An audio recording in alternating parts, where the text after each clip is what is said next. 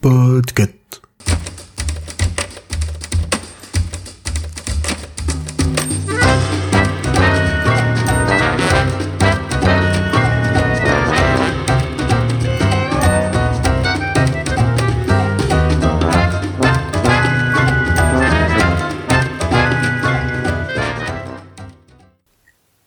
Salut, je suis Lisa. Et aujourd'hui, je vous parle de la saga La passe miroir de Christelle Davos, éditée chez Gallimard. Quatre tomes composent cette série. Les fiancés de l'hiver, Les disparus du clair de lune, La mémoire de Babel et La tempête des échos.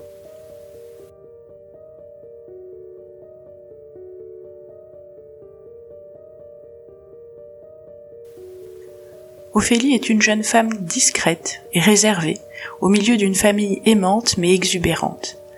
Elle est la conservatrice et seule employée du musée d'histoire d'anima et n'aime rien tant que de déchiffrer les objets dont elle s'occupe. Car Ophélie a un super pouvoir, héritage de la lignée d'Artémis. D'un simple contact, elle peut connaître la vie d'un objet, remonter à sa création et voir les personnes qui l'ont touché précédemment. Elle a aussi la capacité de traverser les miroirs, mais un accident de trajet à l'adolescence l'a affligée d'une attachante maladresse. La petite routine d'Ophélie s'écroule quand les doyennes dirigeant son monde décident qu'il est temps qu'elle se marie et organisent pour elle des noces avec un jeune homme d'une autre arche. Évidemment, ce mariage arrangé ne l'enthousiasme pas du tout, mais si vous pensez que l'histoire consiste à savoir comment elle va y échapper, vous n'y êtes pas du tout. Je vous laisse donc découvrir seul les aventures d'Ophélie, et je vais plutôt vous parler du lore de la saga, qui est d'une grande richesse et d'une rare innovation en fantaisie. Le monde est constitué d'une vingtaine d'îles, appelées arches. Chaque arche s'est développée indépendamment des autres. Sa hiérarchie, sa politique, le physique des gens varie, leurs accents. Il y a une vraie diversité.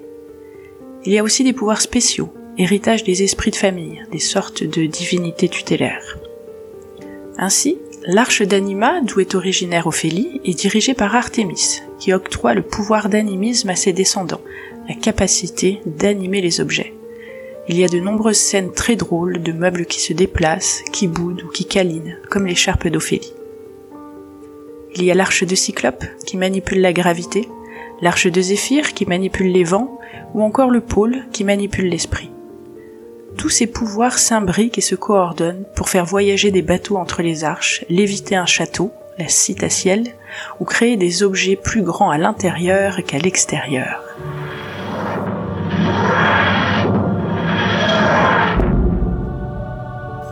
Il y a aussi tout un move politique bien plus complexe que je m'y attendais dans une saga classée jeune adulte.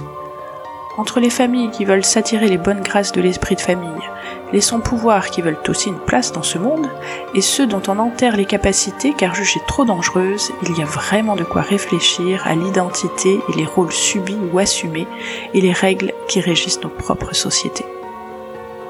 Tout est en plus vraiment bien écrit, très fluide, les personnages complexes et attachants, le petit côté kawaii, et une belle évolution de l'histoire qui nous amène bien loin de ce qu'on imaginait au départ.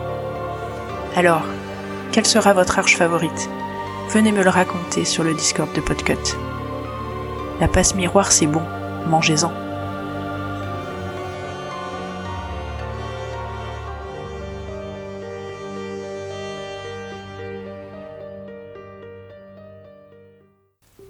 Choix-pitre est un podcast du label Podcut.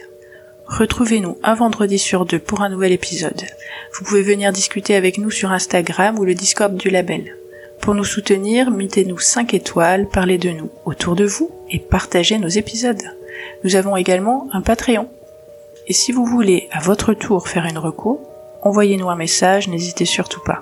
Tous les liens sont dans la description. Merci à tous et bonne semaine